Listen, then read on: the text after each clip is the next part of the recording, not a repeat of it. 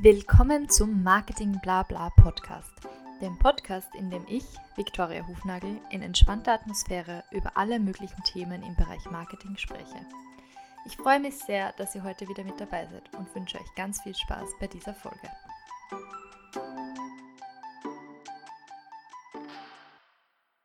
Willkommen zu einer neuen, neuen Folge des Marketing Blabla Podcasts. Heute bin ich wieder mal nicht alleine, sondern habe einen spannenden Gast bei mir und zwar ist es der Benjamin Bartolovic. Und zwar ist der Benjamin seit 2012 selbstständig als Projektmanager, Softwareentwickler und Coach tätig. Ähm, aber am besten, dass ich ihn sich einfach mal selbst vorstellen. Ben, ich freue mich, dass du heute da bist. Ähm, ja.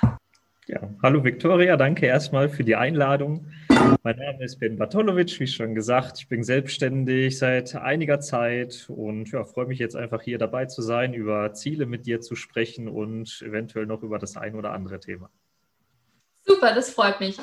Ähm, ja, wir haben uns ja vorab vor dem Podcast schon ein paar Mal unterhalten und äh, eben wie ich gerade schon in der Einleitung gesagt habe, du bist ja eigentlich sehr breit gefächert aufgestellt in deiner Selbstständigkeit. Ähm, eben wie gesagt vom Projektmanager über die Softwareentwicklung bis hin zum Coach.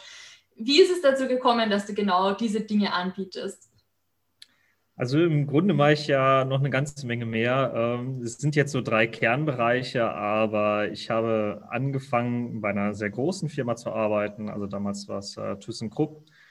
Und ähm, da bist du natürlich, wenn du in so einer großen Firma arbeitest, in einer Funktion sehr eingeschränkt, bist in einem sehr kleinen Bereich eher tätig und habe dann danach, nachdem ich fünf Jahre dort war, in einer sehr kleinen Firma gearbeitet. Es war ein Dreimann-Unternehmen und da ging das schon sehr stark in diese Richtung selbstständig. Da machst du sowieso alles Mögliche selbstständig und bist eh für alles Mögliche verantwortlich und äh, hast vielfältige Funktionen wo ich mich dann selbstständig gemacht habe und die Kunden, das waren dann teilweise eben auch eher kleinere Unternehmen, teilweise auch ein bisschen was Größeres, aber nimmst du eben auch verschiedene Funktionen wahr. Also ich mhm. sehe mich auch mehr so als Allrounder und da wird eben gemacht, was anfällt. Und Projektmanagement ist eben etwas, was sehr häufig anfällt. Vertrieb ist zum Beispiel auch immer wieder ein Bereich, was angefragt wurde. Softwareentwickler. Das ist so ein bisschen, wo ich auch herkomme, also so aus dem SPS-Anlagenbau. Später habe ich dann auch in Excel VBA-Programmierung gemacht. Und Coaching, Mentoring, das ist auch was, was sich gerade so in den letzten Jahren immer mehr ergeben hat. Wenn du da mit in Startups arbeitest, viele junge Leute mit dabei. Und dann nimmt man sich mal ein paar Minuten Zeit, dann nimmt man sich mal eine Viertelstunde Zeit und irgendwann sagen sie mal, hey, wollen wir nicht mal eine Art Mentoring oder ein Coaching machen? Und du sagst, ja, komm, warum nicht? Und dann setzt man sich zusammen und dann hat man auf einmal ein Coaching und macht das dann eben regelmäßig und dann ergibt sich das so. Mhm. Das heißt, eigentlich ist es so, mit der Softwareentwicklung war so der Beginn und dann übers Projektmanagement ins Coaching rein. Gibt es irgendwie so was, was du jetzt für dich in Zukunft noch geplant hast, in welche Richtung du dich noch weiterbilden möchtest oder in welche Richtung soll es gehen in der Zukunft?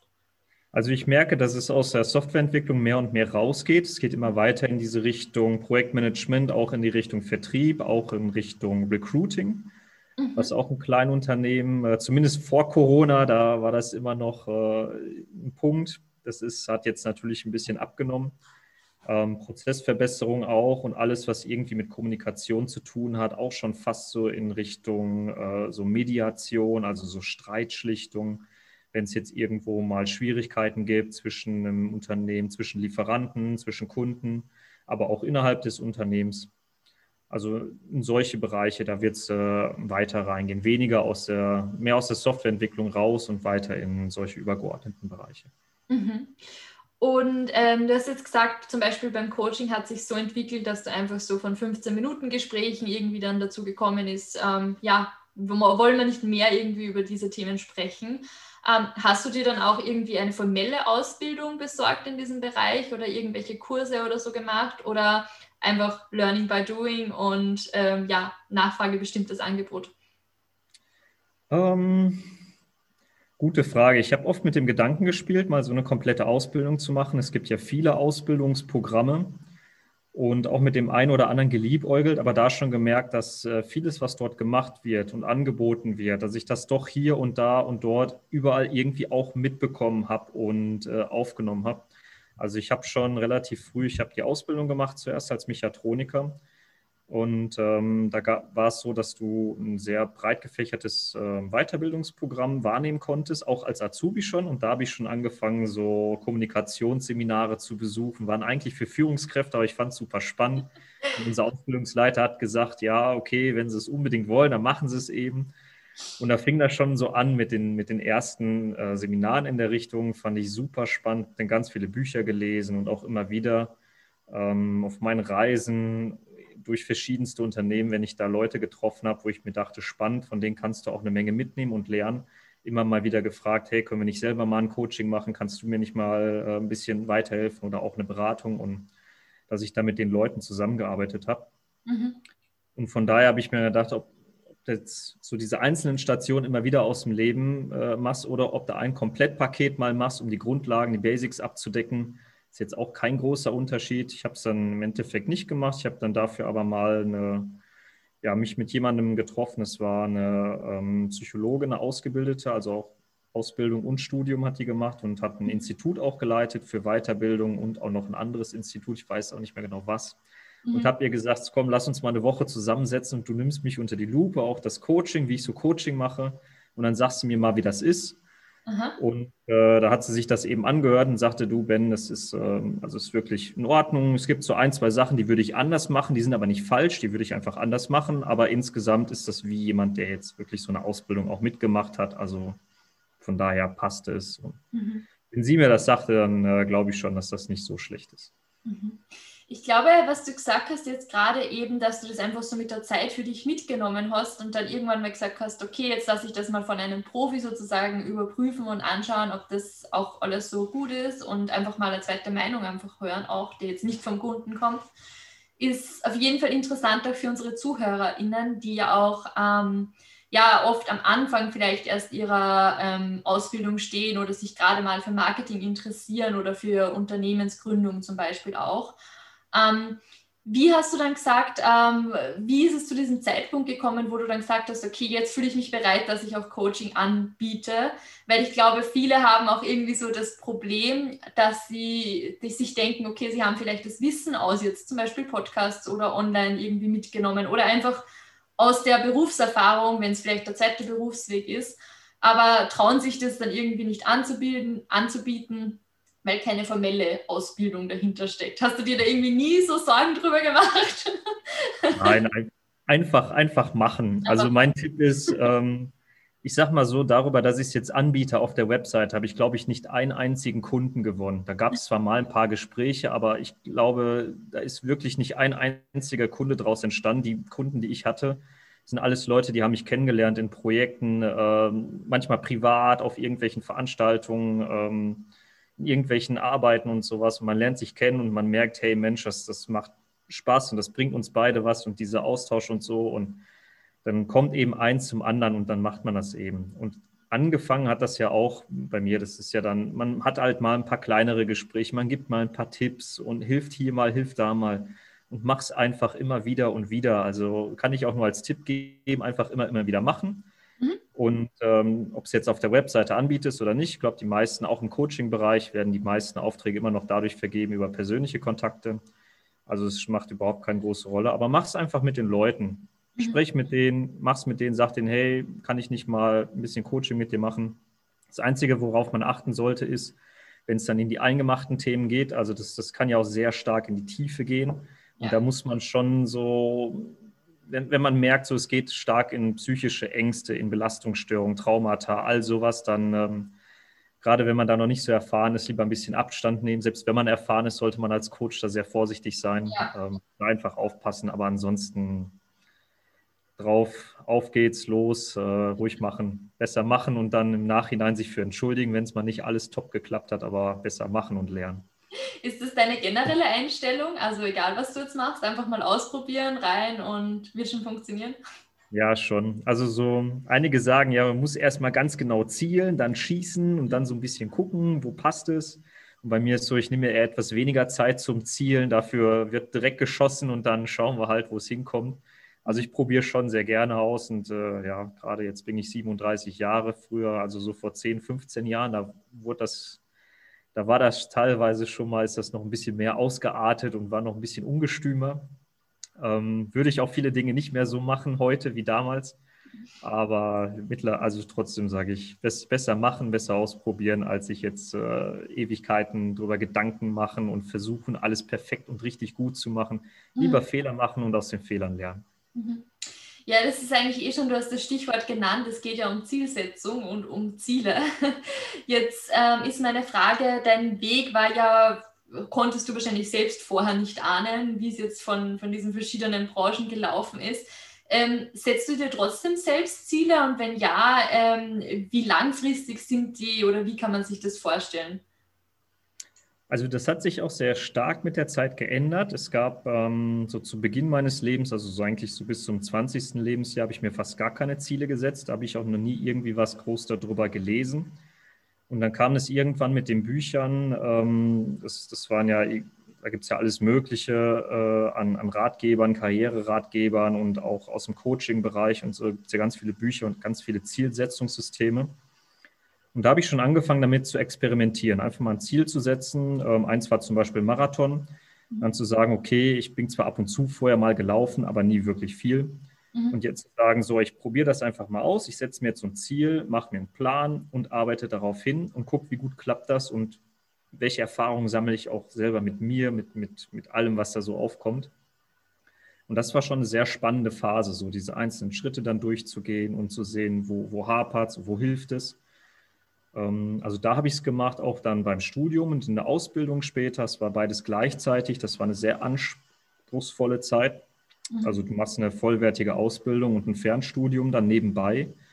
Und da hat es auf jeden Fall auch sehr geholfen. Und äh, kann ich auch jedem empfehlen, in so einer Situation sich da ganz klare Ziele zu setzen, also zu sagen, zum Beispiel, ich will nicht jetzt zum Beispiel irgendwie welche Noten, das ist, das ist ja was, wo dann einige Leute, ja, ich muss jetzt unbedingt die und die Note, mhm. aber lieber zu schauen, wie viel Zeit will ich mir dafür nehmen, wie viele Freiräume will ich mir schaffen ähm, und auch was ist notwendig, um dieses Ziel eben zu erreichen. Das ist ja dann das Spannende. Was für, was für Sachen will ich lernen dadurch, was für einen Weg will ich dadurch bestreiten. Also da, das war auf jeden Fall auch äh, einige Ziele und auch ähm, ja, in Bezug auf äh, Bücher, Vorträge, also überhaupt Weiterbildung. Wie möchte ich meine eigene Weiterbildung gestalten? In welchen Bereichen möchte ich mich weiterbilden? Welche Bücher möchte ich lesen? Mhm. Da habe ich auch sehr viel mit Zielen gearbeitet. Mittlerweile deutlich weniger, was Ziele angeht. Heute geht es viel mehr in so eine, in so eine Richtung, ist aufge, aufgefächert, eher wie so ein Fächer mhm. wo ich sage, ich will in diese Richtung gehen, ich will nicht ganz konkret einen Punkt ansteuern, aber in eine ganz bestimmte Richtung gehen. Mhm. Und das war jetzt eigentlich auch meine Frage, was ich mir gerade aufgeschrieben habe. Ähm, eh, wie du sagst, es, es, klingt ein bisschen wie eine Gratwanderung zwischen auf der einen Seite schon Ziele haben und diese auch klar definieren, auf der anderen Seite trotzdem irgendwie die Flexibilität zu behalten um etwas anzupassen, wenn sich etwas ergibt, wenn irgendwie die Richtung, also du hast jetzt gesagt, die Richtung ist klar, aber das Ziel ist jetzt nicht punktgenau. Ähm, hast du dir schon mal Gedanken darüber gemacht, irgendwie, wie man diese Gratwanderung eben schafft und wann, wann weißt du zum Beispiel jetzt, dass du de, den Kurs anpassen solltest? Also Wann man was machen sollte und wie man das leben will, das hängt am Ende, muss das jeder selber entscheiden. Also das kann einem, glaube ich, kein anderer sagen. Ich, ich vergleiche das ganz gern wie mit so einer Taschenlampe. Also du kannst eine Taschenlampe sehr stark fokussieren, dann hast du ein sehr helles Licht auf einer sehr, sehr schmalen Stelle. Und das ist gut, wenn du wirklich eben jetzt in Bezug auf Ziele ist das gut, wenn du wirklich jetzt ein ganz konkretes Ziel erreichen willst. Also bei mir war es zum Beispiel mit diesem, mit diesem Marathon, ist jetzt ein ganz einfaches, im sportlichen Bereich ist das sowieso immer sehr einfach sagt man, okay, ich will das auf jeden Fall, Marathon in unter vier Stunden.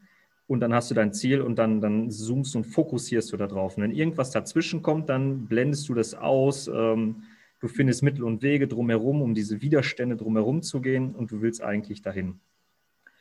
Und ähm, im Vergleich dazu kannst du eben diese Taschenlampe dann wieder ein bisschen anders einstellen, sodass das Lichtkegel ein bisschen größer wird. Und dann wirst du am Ende vielleicht nicht mehr dieses eine Ziel erreichen, aber dafür wirst du vielleicht noch ein paar andere sehr wertvolle Dinge auch mitnehmen. Mhm. Und das muss jeder für sich selber mitentscheiden. Und das hängt auch ein bisschen davon ab, was du da so vorhast, in welche Richtung du gehen willst. Also im sportlichen Bereich finde ich es immer sehr einfach, sich ein ganz konkretes Ziel zu setzen und das dann darauf auch hinzuarbeiten. wenn wir jetzt so im Business-Bereich reden, Kontext, ähm, bei dir zum Beispiel im Marketing, also sich jetzt zu sagen, ich will auf meiner, auf meiner Webseite will ich jetzt tausend neue Seitenberufe jeden Monat. Ähm, das ist was, wo man sich, glaube ich, eher so ein bisschen mit verrückt machen kann, weil du sagst, ich kann dieses Ziel, dieses 1000, das habe ich gar nicht so sehr in der Hand. Vielleicht schaffe ich 800, vielleicht schaffe ich 1200, vielleicht sind es aber nur 400, aber dafür habe ich viel bessere Kontakte, die da drauf kommen. Und da bei solchen Themen, da würde ich eher sagen, dann lieber den, den Kegel ein bisschen weiter aufdrehen und da lieber zu sagen, lieber in eine gewisse Richtung zu gehen und mich an eine Richtung zu orientieren, als an einem ganz punktuellen Ziel. Absolut. Im Endeffekt muss das aber jeder selber für sich persönlich entscheiden. Mhm. Also ich, ähm, es geht ja auch um Marketing in dem Podcast hauptsächlich. Ähm, und der Punkt, den ich auch bei Zielsetzung machen, machen möchte, ist eben, dass es natürlich gut und wichtig ist, Ziele zu setzen, vor allem auch in der Zusammenarbeit mit Kundinnen natürlich. Aber nichtsdestotrotz ähm, soll man jetzt nicht an KPIs hängen bleiben, so wie du es jetzt eben gerade gesagt hast, weil ähm, was ist das ultimative Ziel? Möchte ich jetzt wirklich einfach nur eine Reichweite aufbauen und eben, wie du gesagt hast, so viele Leute wie möglich auf meine Webseite bringen? Oder möchte ich in Wirklichkeit eigentlich Sales erzielen? Und wäre es nicht besser von diesen 400 Leuten, die da waren, anstatt der 1000, wenn jetzt 100 davon kaufen, im Vergleich dazu, wenn jetzt nur 50 von den 1000 kaufen? Also es ist alles relativ und auch die Frage ist, wo möchte man langfristig hin und ist es vielleicht auch, wenn jetzt angenommen, dass, dass das Ziel ist, einfach nur diese 1000 Aufrufe zu bekommen, dann ist es trotzdem wichtig, genau diesen Weg dorthin zu verfolgen und bei einer Kampagne zum Beispiel dann auch mal zu intervenieren und nach, wenn man nach einer oder zwei Wochen schon sieht, okay, das fun funktioniert nicht, dass man durch dieses Monitoring eben auch die, ähm, die verschiedenen Aktivitäten so anpasst, dass man doch noch den Kurs korrigiert und nicht dann erst am Schluss dasteht und feststellt, feststellt, okay, jetzt haben wir nur diese 400 Aufrufe, eigentlich wollten wir 1000. Ja. Ähm, das Zweite, was mir jetzt auch noch eingefallen ist dazu, ähm, du hast ja gerade diesen Vergleich mit der, mit der Taschenlampe gebracht. Ich glaube, dass auch viele von den ZuhörerInnen, die jetzt gerade erst am Anfang stehen und noch nicht wissen, also noch, noch gar keine Idee wirklich haben, wo es hingehen soll und sich vielleicht jetzt gerade überlegen, okay, ich möchte in Marketing gehen, vielleicht ist es auch Vertrieb, ist ja auch immer relativ verbunden oder schon ganz genau wissen, ich möchte jetzt ähm, SEO-Marketing machen. Ähm, so oder so heißt es ja nicht, dass man jetzt die kompletten anderen Bereiche, die dazugehören, komplett aus dem Vorlassen kann. Also es, es, es zahlt sich ja sowieso aus, auch breit gefächerter zu lernen. Und ja, es kann sein, dass es vielleicht für den ersten Moment jetzt nicht die Sinnhaftigkeit hat oder man den Sinn noch nicht erkennt, aber vielleicht in, in einem gewissen Zeitraum dann nochmal auf dieses Wissen zurückgreifen kann und ähm, dann froh ist es dann trotzdem gelernt zu haben.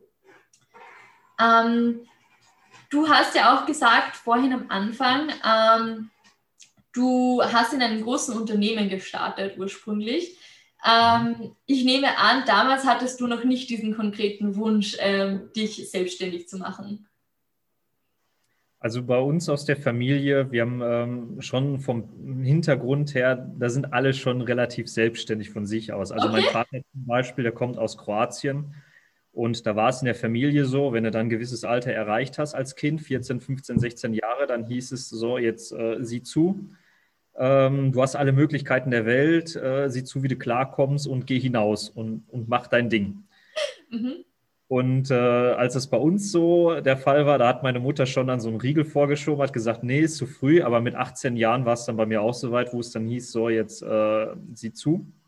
Und ich bin auch tatsächlich ausgezogen, noch während der Abi-Prüfungen, ähm, habe mir eine eigene Wohnung gesucht, habe mir dann auch nach dem Abi, bis die Ausbildung angefangen hat, das war auch ein halbes Jahr, habe mich dann als Nachhilfelehrer selbstständig gemacht und davon gelebt. Und es war irgendwie hängt es, hängt es in den Genen so ein bisschen schon mit drin. Also bei uns sind alle irgendwie so ein bisschen selbstständig. Meine oh. Eltern, sind auch immer wieder phasenweise selbstständig gewesen und äh, meine Brüder auch. Also von daher, es steckt so ein bisschen in den Genen mit drin. Aber tatsächlich habe ich den Weg so nicht angefangen. Also ich habe erstmal die Ausbildung gemacht, Studium gemacht, in der Firma als Facharbeiter gearbeitet und ähm, ich glaube, das war auch ganz gut, einfach mal so einen Blick auf die Welt zu kriegen und dort mal zu sehen, wie läuft da das Leben ab in einem großen Konzern, ähm, in, in, solchen Strukturen eben. Und da erstmal eine ganze Menge Erfahrung gesammelt. Und danach war ich ja dann in einer Dreimann-Firma ein paar Jahre.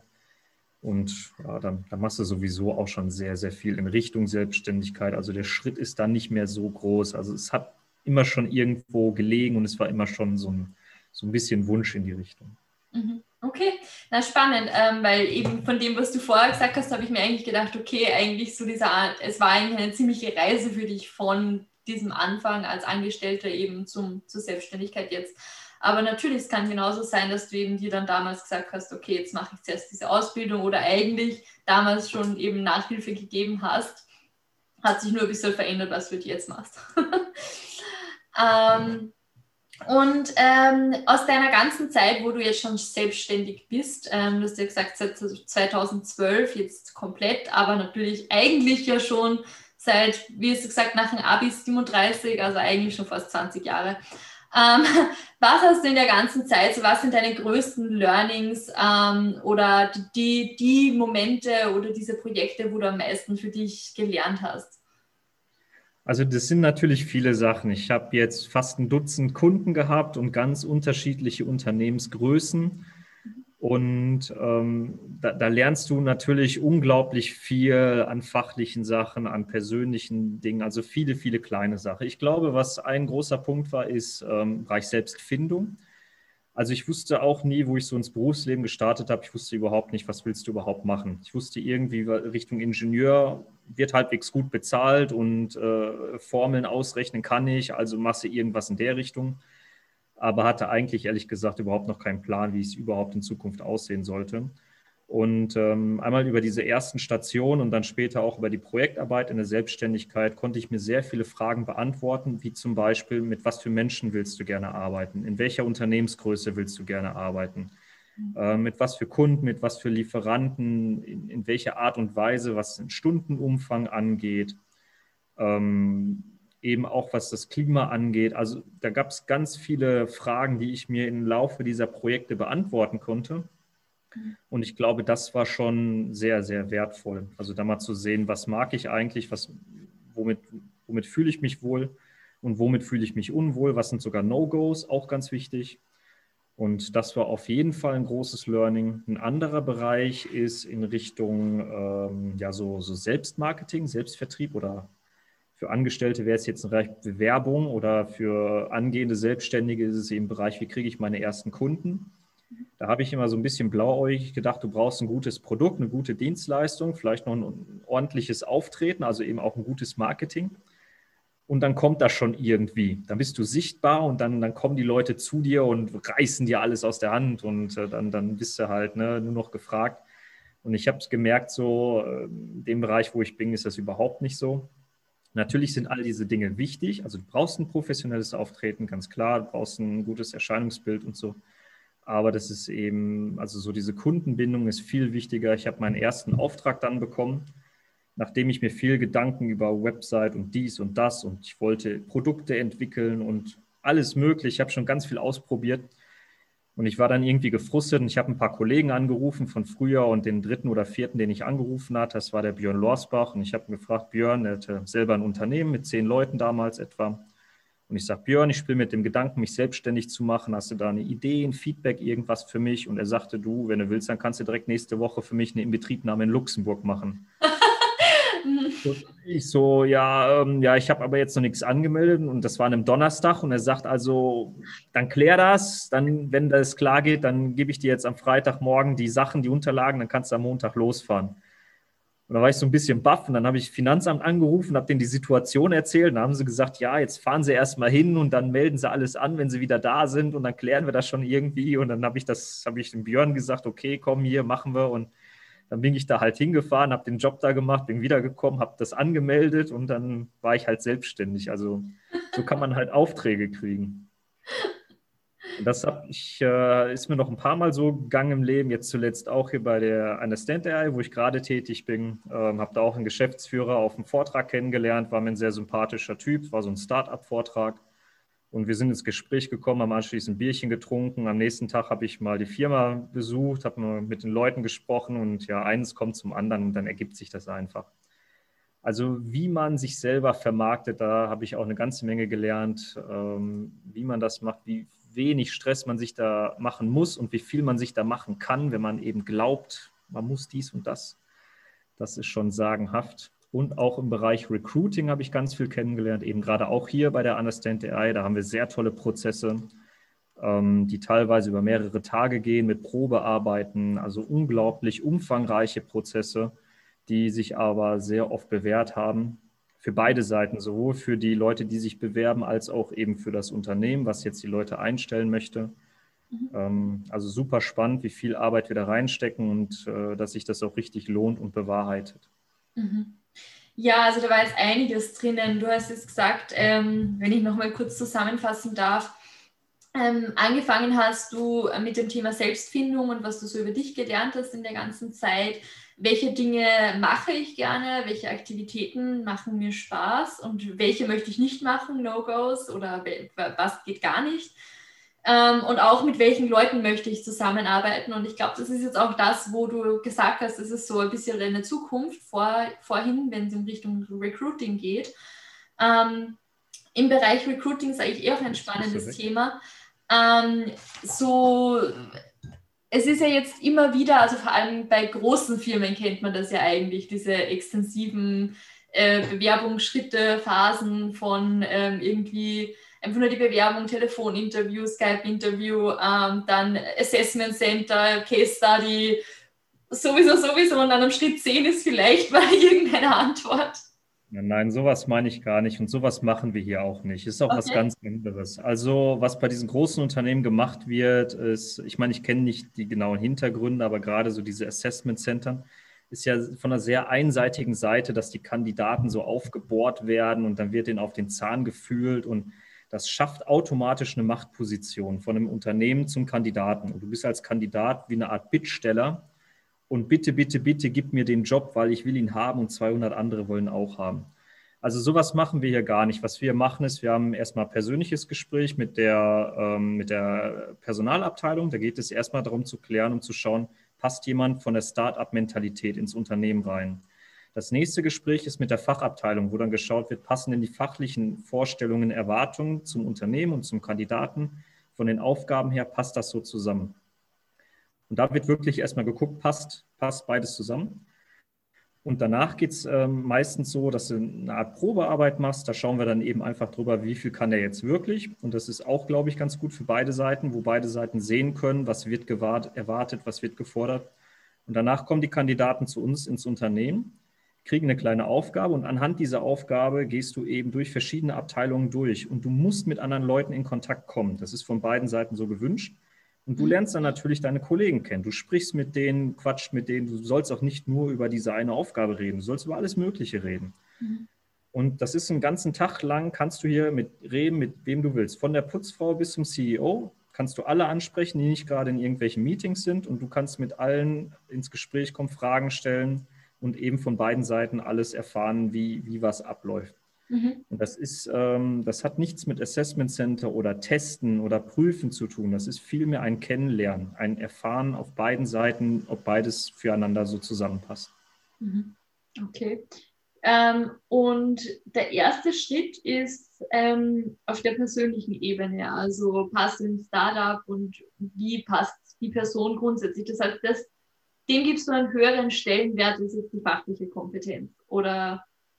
Also bei uns in der Firma wird das als erstes abgefragt und ich glaube, das hat, ähm, es ist beides wichtig. Also wenn beides nicht passt, ist es beides Ausschlusskriterium. Mhm. Ähm, du musst sowohl vom menschlichen als auch vom Fach, vom menschlichen musst du ins Team passen, vom fachlichen musst du deine Basics können. Wenn die, äh, wenn du von den Fähigkeiten her, wenn dir was beim Programmieren oder beim, beim Kommunizieren oder wenn dir Fach bestimmte Themen fehlen, kannst du alles lernen. Überhaupt kein Problem. Du musst keiner Experte sein. Du musst die richtige Einstellung haben, du musst einen Lernwillen haben. Das ganz klar, aber das kann man alles lernen. Und ähm, persönlich muss es eben wenigstens halbwegs passen, aber bei den meisten achten wir schon darauf, dass es sehr gut zum Team passt. Mhm. Und ähm, du hast dir da ja einige Gedanken schon darüber gemacht, wie auch dieses Verhältnis zwischen Arbeitgeber und Arbeitnehmer ist oder sein soll und auch wo der Unterschied irgendwie ist zwischen verschiedenen Unternehmen in verschiedenen Unternehmensgrößen. Ähm, wie denkst du denn, dass sich das in Zukunft verändern wird oder gibt es eine Veränderung Also es gibt jetzt schon gibt es eine ganz große Bandbreite, ähm, wie das eben gehandhabt wird, wie das gemacht wird, äh, also von bis. Ich habe auch schon, ich habe selber Vorstellungsgespräche erlebt, da redet man eine Stunde miteinander und soll sich entscheiden, hopp oder top, bis hin eben zu sehr komplexen Verfahren. Ähm, hat, gibt es alles im Moment schon, in welche Richtung sich das entwickeln wird? Das hängt ganz stark einmal von unserer Mentalität ab und ähm, natürlich auch, das, das, ist, das ist ja so ein, so ein Einstellungsverfahren, das ist auch immer so ein bisschen was mit Verhandeln hat das zu tun, mit Angebot und Nachfrage, also wie so diese Marktsituation ist. Und ähm, wenn du natürlich im IT-Bereich zum Beispiel, da werden die Leute gesucht, händeringend auf allen Seiten, und da stellt man sich drauf ein und da geht man eher drauf hin.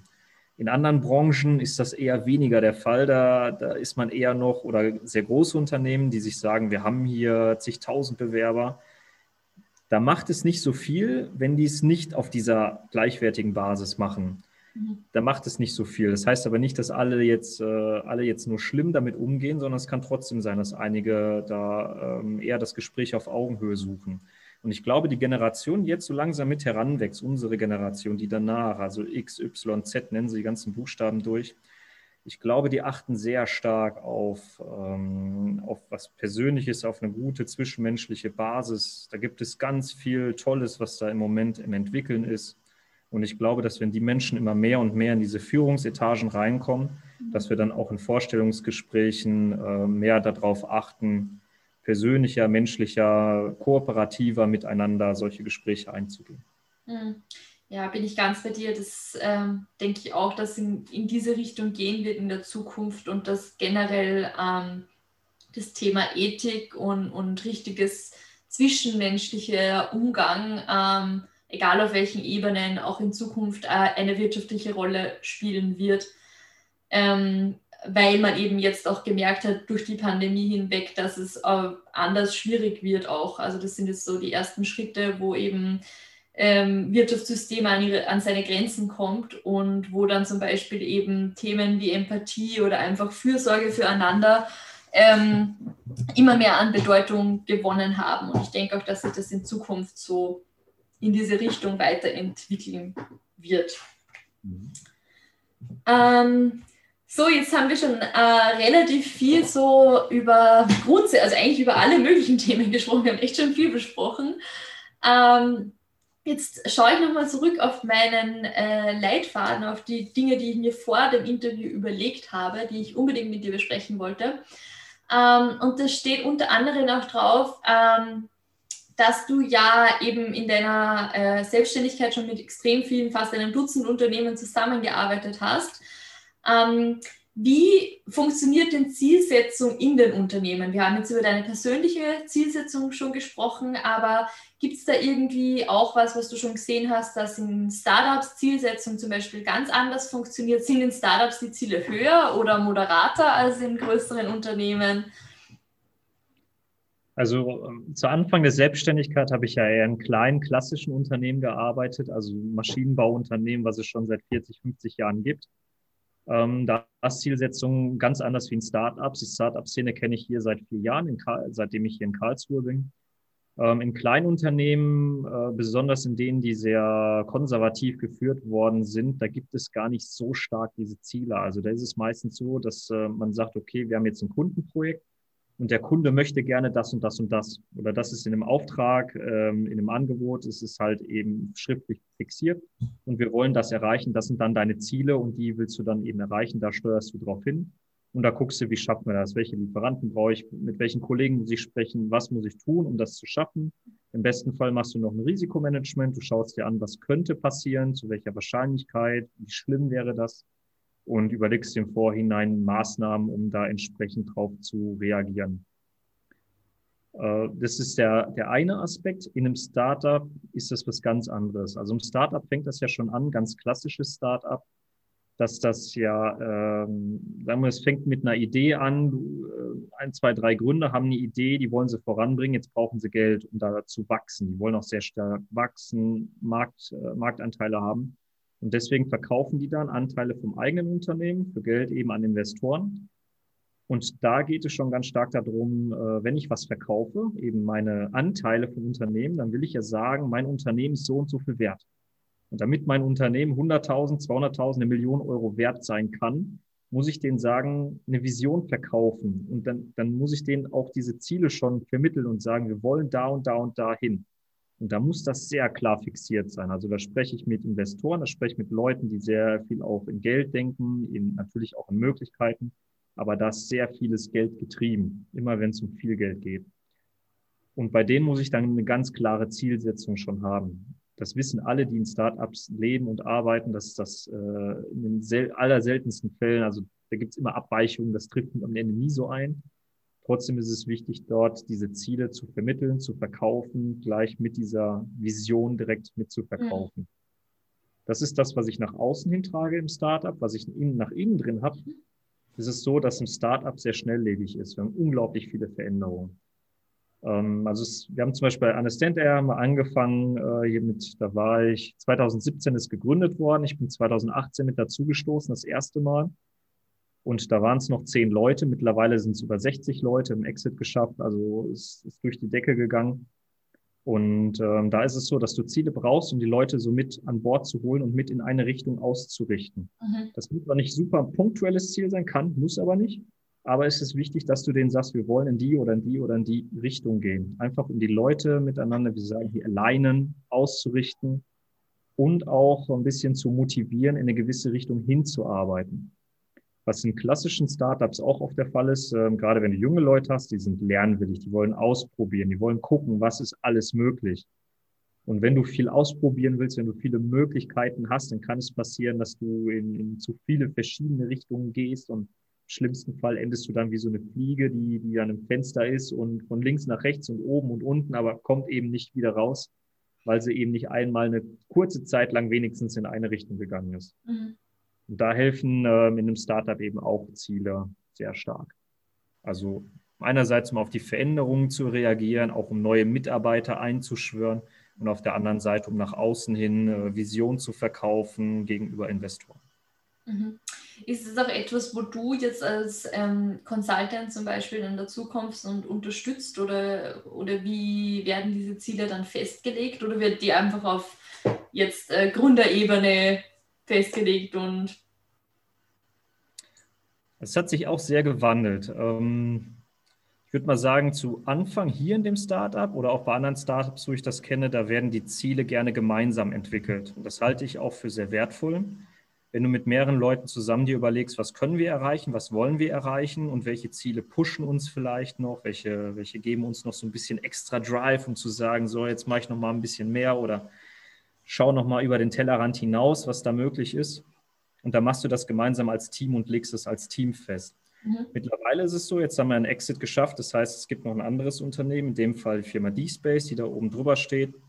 Ähm, die haben natürlich auch Zielvorgaben. Die, die wollen jetzt auch gewisse Sachen, wollen die eben haben. Und dann kann es auch schon mal sein, dass Ziele eher von oben kommuniziert werden. Mhm. Dann liegt es am Ende natürlich bei den Teamleitern, auf der Management-Ebene liegt es daran zu sagen, okay, entweder, ne, wie, wie, wie gehe ich jetzt damit um? Vielleicht setze ich mich mit meinem Team trotzdem zusammen, kommuniziere jetzt trotzdem solche Ziele und ich glaube, das ist in dem Fall auch ganz wertvoll zu sagen, wir, wir, wollen nicht nur alles von oben irgendwie runter kommunizieren, sondern innerhalb des Teams uns überlegen, äh, ja, was, was für Ziele wollen wir uns setzen, wo wollen wir hinarbeiten.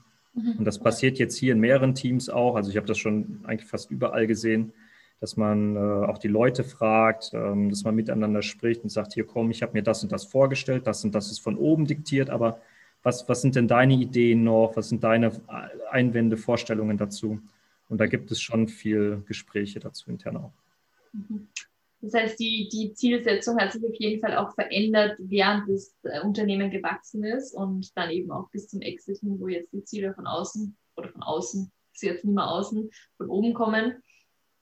Ähm, wie ähm, hast du das denn erlebt bei den MitarbeiterInnen, weil ja für die das auch eine ziemliche Umstellung ist von dieser Startup Spirit. Vorhin hast du noch erzählt, man muss eben schauen, dass die gut zu diesem Startup passen, zu diesem Feeling. Ähm, vielleicht auch bei Unternehmen, wo du davor warst, ähm, ist das dann für die Mitarbeiter eine Riesenumstellung oder geht das sowieso so graduell über, dass man sich da eigentlich nie jetzt so bewusst drüber wird? Mhm. Hängt ganz stark von jedem individuell ab. Ist so ein bisschen, ähm, wie gut geht man mit Corona um, also auf diese wechselnde Umstände. Einige kommen einigermaßen damit klar, einige sagen sich, hey, für mich ist sogar noch besser jetzt. Einige haben Riesenprobleme und, und äh, finanziell, aber auch persönlich. Mhm. Und ähm, das ist mit diesen Zielsetzungen ist eigentlich genauso. Bei einigen sagen sich, ist mir völlig egal oder komme ich mit beidem gut klar. Mhm. Einige haben ein Problem damit, dass es jetzt eben äh, ein bisschen mehr von außen kommt, von extern kommt. Denen fehlt dieses, dieses Menschliche, dieses äh, sehr stark Intime. Mhm. Und andere sagen sich, ist vielleicht sogar ganz gut so, dass von außen noch ein bisschen was kommt. Also gibt es die ganze Bandbreite, gibt es durchweg. Was man schon noch sieht, ist, und das muss man einfach auch sehen, dass wenn ein Unternehmen größer wird, auch wenn eine Gruppe größer wird, also wenn du eine Clique hast mit drei Leuten, auf einmal sind sechs Leute oder sieben, es verändert sich was. Es ist nicht mehr das gleiche Zusammenleben wie vorher. Das bringt Vorteile mit und auch Nachteile mit oder eben einfach andere Situationen, andere Möglichkeiten, andere Chancen und einiges klappt besser und einiges weniger gut. Und das ist natürlich einiges dann im Wandel. Ich persönlich finde es schon schöner mit diesem eher familiäreren, wenn es ein bisschen kleiner ist. Das ist für mich jetzt eben auch ein Grund zu sagen, Mensch, wir sind jetzt hier groß geworden, super schön mit angesehen zu haben und so verfolgt zu haben. Aber ich habe da auch mit meinem Teamleiter schon ganz offen drüber gesprochen und gesagt, für mich ist jetzt eigentlich so langsam wieder äh, auch mal wieder ein bisschen, bisschen weiterschauen und woanders hingucken. Und er hat gesagt, ja klar, verstehe ich, sehe ich auch so und hat auch selber auch schon gemerkt und nö, alles klar. Und jetzt gucken wir, wie wir es zusammen hinkriegen das nächste halbe Jahr und dann, und dann suchen wir da einen Weg dahin. Also am Endeffekt muss das jeder für sich persönlich ähm, ausmachen und ich bin da in der glücklichen Situation als Freelancer dort eben zu sagen, ich, ich gestalte mir die Arbeit eben entsprechend so. Als mhm. Angestellter hängst du da natürlich immer ein bisschen mehr mit, mit drin, bist du dann eben mitgefangen, wenn das sich jetzt ändert, solche Sachen. Also ist das halt. Mhm. Ja, ähm, okay, verstehe. Also sehr individuelles Thema, wie jetzt die MitarbeiterInnen oder wie die Teams sich entwickeln. Und ähm, Veränderung kann ja auch passieren. Es muss ja gar nicht immer durch Wachstum sein, kann ja auch leider in die andere Richtung gehen oder andere Faktoren einfach geben, wieso sich jetzt ein Unternehmen Richtung A oder Richtung B verändert. Was man ähm, trotzdem festhalten kann ähm, diesbezüglich ist, dass egal wie es ist, bei uns im Startup ist immer noch viel, viel mehr, dass Ziele miteinander ausgehandelt werden, als wie jetzt bei einem konservativen Unternehmen. Also da gibt, ich habe ganz viele kennengelernt, da heißt es hier, das ist dein Ziel, fertig aus, basta. Und da wird auch nicht drüber gesprochen. Da wird schon sehr stark diskutiert, wenn du mal einen halben Tag eine Fortbildung in irgendeinem anderen Bereich oder so machen willst, dann, dann musst du schon gute Argumente auspacken. Und ähm, also was das angeht, ist immer noch ein Riesenunterschied. Da kannst du ja hier, wenn du hier Ideen hast, wenn du Vorstellungen hast und Wege, dann, dann kommunizierst du das und ganz oft hast du auch die Möglichkeit, das direkt so umzusetzen. Mhm. Also der Unterschied ist gar nicht so in der Unternehmensgröße, sondern einfach in der Unternehmensform. Das, das ist, weil du hast gesagt, es gibt auch kleine Unternehmen, die es schon immer gibt und die einfach so konservativ fortgeführt werden, die dann auch nicht wirklich mit Zielen arbeiten. Ja, gibt es auf jeden Fall. Es gibt auch, ähm, ja, es gibt auch Unternehmen, die es schon seit längerer Zeit gibt, aber die trotzdem sehr, ich sag mal, modernes Mindset und eine sehr moderne Kultur hat. Mhm. Ähm, wie hieß er nochmal? Können wir vielleicht anschließen? Ähm, ach, mir fällt der Name gerade nicht ein. Ganz tolles Buch äh, über eine Firma, die machen so Ladungssicherungsteile, Jung, irgendwie Jungfalk, irgendwas, ich weiß gerade nicht. Kommt dir nicht schon aus. Die haben auch äh, für, für die Unternehmensgröße haben sie eine sehr tolle Einstellung, wie sie mit Mitarbeitern umgehen. Es ist ein Produktionsunternehmen, was in mehreren Schichten läuft. Und die sagen zum Beispiel, bei uns ist es so, dass die Mitarbeiter selber entscheiden, wann sie wie viel arbeiten wollen und wie sie die Projekte abwickeln sollen. Und die haben auch nicht so eine ganz klassische Hierarchie, sondern die haben eine ganz große Management-Ebene, also irgendwie so 10, 15 CEOs und COOs, also da ganz viele. Dann haben sie darunter die Teamleiter und darunter die ausführenden Leute. Und auch die Teamleiter, das wechselt permanent. Also je nach Gruppen, je nach Aufgaben, je nach Projekten finde ich super spannend und es ist auch ein Unternehmen, was es schon längere Zeit gibt. Also gibt es dort auch, ist glaube ich ein bisschen seltener, dass man das in so älteren Unternehmen schon findet, aber hier und da gibt es sowas auch. Mhm.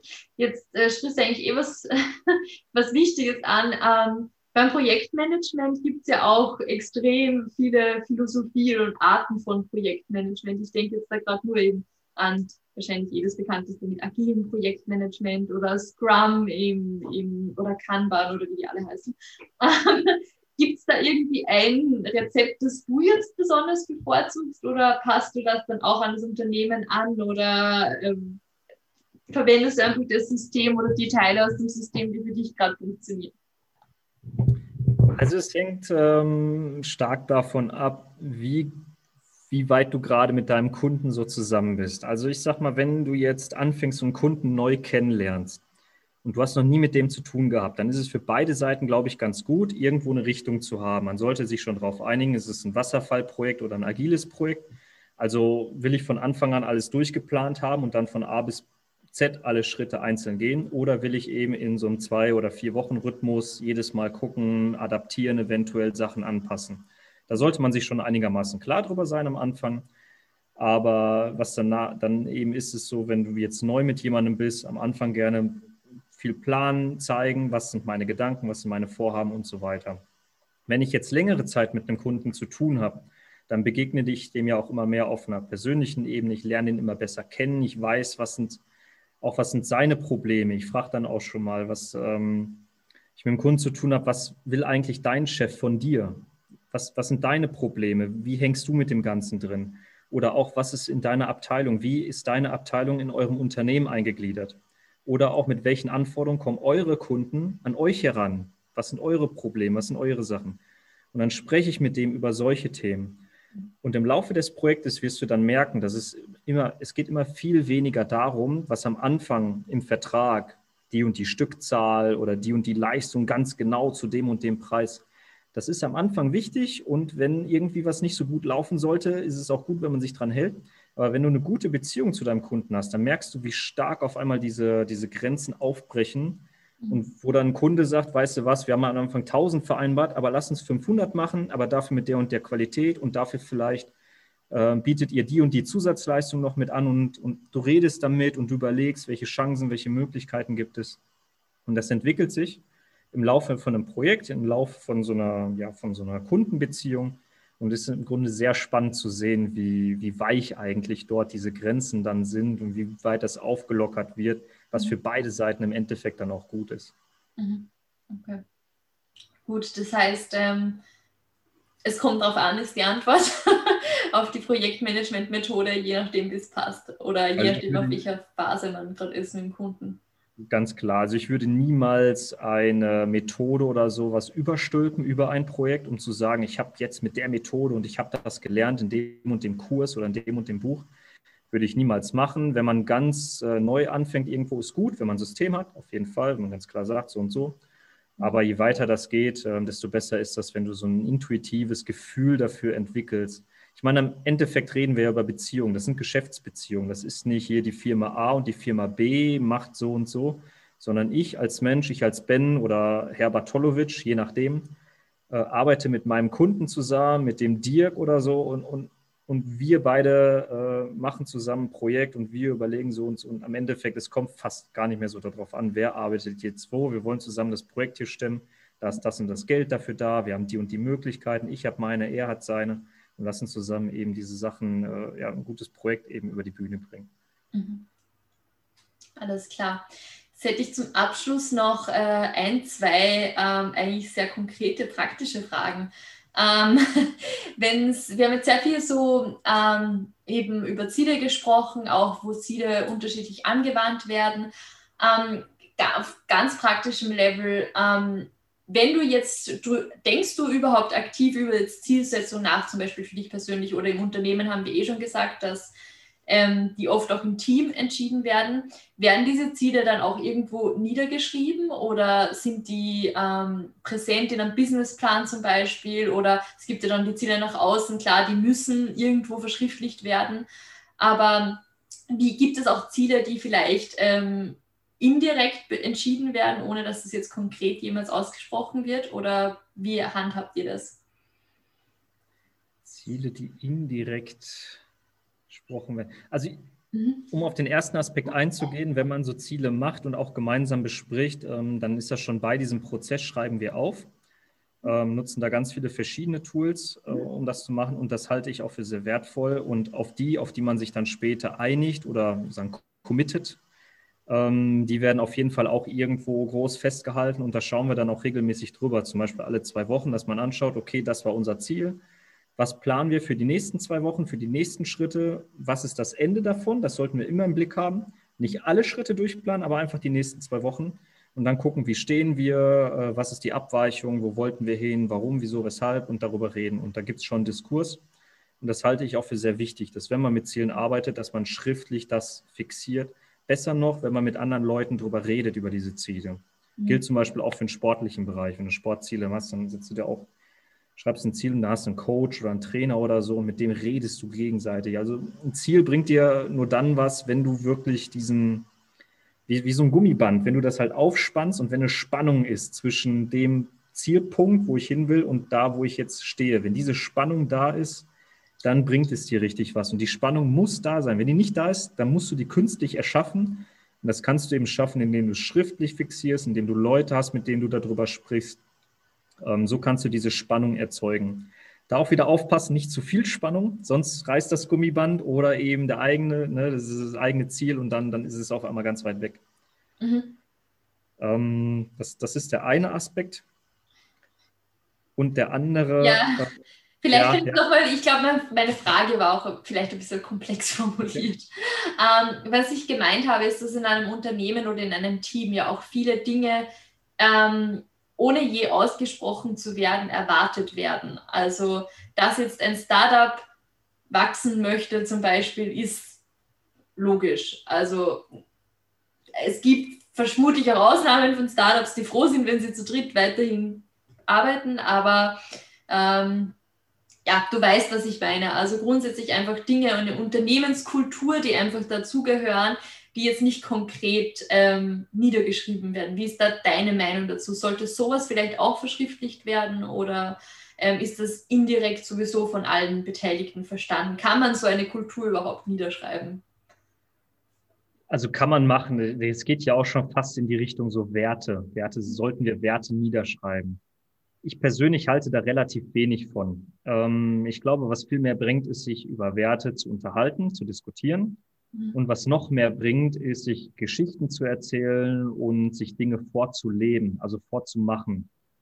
Und das halte ich für viel, viel wertvoller, als jetzt irgendwo zu sagen, hey, lasst uns das und das nochmal als Ziel aufschreiben oder als Wert aufschreiben und da wollen wir jetzt drauf gucken und so. Nee, ähm, bringt nichts. Also wenn du einen Wert hast, zum Beispiel, dass ich möchte, dass ich, ähm, dass, dass wir viel lernen hier miteinander, dass wir viel miteinander lernen, dann schreibe ich das nicht irgendwo auf. Wir wollen viel miteinander lernen, sondern dann habe ich einen Kollegen und dem sage ich, hey, pass auf, ich erzähle dir mal spannende Geschichte. Letztes Jahr, da hatten wir ähm, die und die Situation.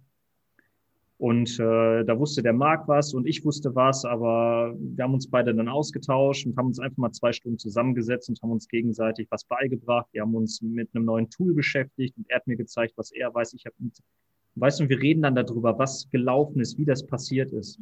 Und so kommunizierst du Werte. Ja. Nicht darüber, dass du es irgendwie abstrakt aufschreibst, sondern indem du es eben machst, indem du es vorlebst. Und mit den unausgesprochenen Zielen und mit den Erwartungen, da glaube ich, ist es schon ganz wichtig, ähm, sich da auch ruhig mal regelmäßig mit äh, gerade so auf einer Teamleiter, Mitarbeiterebene auszutauschen, weil am Ende wir wollen ja auch Geld verdienen für das, was wir tun. Und irgendwie möchte man vielleicht auch ganz gerne wissen, was muss ich tun, um jetzt ein bisschen mehr Geld zu verdienen? Wo soll die Reise hingehen? Was wird von mir erwartet, um das, für das Gehalt, was ich jetzt habe? Und was wird erwartet, wenn ich jetzt eine Stufe höher kommen will? Und bei sowas halte ich schon äh, sinnvoll, dass man sich darüber austauscht, ganz offen auch. Mhm. Nicht täglich, aber vielleicht einmal im Monat oder alle drei Monate, sechs Monate mal. Und sich hinsetzt und sagt, was sind deine Erwartungen? Was ist für dich wertvoll? Was ist für dich wichtig? Mhm. Da führen wir auch eine Wertediskussion. Welche, welche Aktionen, welche äh, Sachen sind, haben dir gezeigt, dass es, äh, was war für dich eben dann sehr wertvoll? Wo hast du dich sehr drüber gefreut? Oder wo glaubst du, war das für den Kunden sehr gut? Und da kann man auch gerne auch mal was zu aufschreiben, sich Notizen zu machen und sowas. Nicht jetzt so nach dem Motto, wenn du das und das schaffst, dann kriegst du so und so viel mehr Geld. Aber generell hier, das sind deine Plus, wo du Pluspunkte sammeln kannst, die und die und die Punkte. Und dann lass uns mal gucken in ein paar Monaten, wie ist der Weg gegangen, ist er in die Richtung gegangen oder nicht, gab es da Abweichungen. Mhm. Einfach um zu schauen, wie sind so die Erwartungen. Weil Erwartungen, mit Erwartungen redet man normalerweise selten und ich glaube, es ist sehr wertvoll, über Erwartungen auch gegenseitig zu sprechen. Ja, natürlich, weil sonst vielleicht zwei verschiedene Parteien in unterschiedliche Richtungen arbeiten und sich denken, ich mache jetzt eh schon alles, was ich denke, dass von mir verlangt wird für die nächste Stufe und dann eben eine, eine Enttäuschung folgt, wenn es gar nicht das ist, was eigentlich verlangt wurde. Genau, ja. Ja. Okay, ja, ähm, ich glaube, wir kommen zum Abschluss. Ich muss sagen, ähm, vor allem die Gummiband-Metapher in der, in der letzten Antwort fand ich super, ähm, weil es so war. Also es stimmt eh, wie du gesagt hast, dass es ähm, ja eine gewisse Spannung braucht, das Ziel zu erreichen, weil diesen Drive auch, dass ich dahin möchte, weil sonst äh, kann ich noch so hohe Ziele oder noch so niedrige Ziele auch haben, ähm, ist ja beides kontraproduktiv, weil sonst reißt das Gummiband, wie du gesagt hast. Also finde ich super ähm, und kann man sich, glaube ich, auch gut vorstellen. Und ansonsten, ähm, ja, ich glaube, ich kann das jetzt eigentlich die letzten 40 Minuten gar nicht so zusammenfassen. Ähm, was ich jetzt mitgenommen habe, für mich auf jeden Fall ist, dass Kommunikation ein wichtiges Thema ist. Hast du jetzt auch zum Schluss nochmal angesprochen, dass es viel darum geht, dass man äh, sich über Ziele austauscht, die auch schriftlich festhält, wie du jetzt zuletzt auch gesagt hast, aber sich trotzdem ähm, je nach Fokus äh, eben Taschenlampe sehr eng stellt und auf ein gewisses Ziel hin fokussiert oder auch sehr breit und dann schaut, wo die Reise hingeht. Ich glaube, so oder so konnten unsere Zuhörerinnen sehr viel mitnehmen. Ähm, ich bedanke mich schon mal bei dir für die Zeit, die du dir genommen hast für das Interview und ja, wünsche jetzt in nächster Zeit auch alles Gute mit, je nachdem, wo es jetzt dann hingeht nach diesen sechs Monaten. Aber ich bin sicher, ähm, wenn du ins Recruiting gehen wirst, wird es super funktionieren oder auch, wer weiß, was passiert. Ähm, genau, also auf jeden Fall danke für deine Zeit und ja, ich wünsche dir jetzt noch einen schönen Abend ja, sehr gerne. Danke für die Einladung. Ich fand es super spannend, mit dir über all die Themen zu sprechen. Und was die Zukunft sei, geben wird, das, ja, das, das werden wir sehen. Ich bin gespannt. Das war es auch schon wieder mit dieser Folge von Marketing Blabla.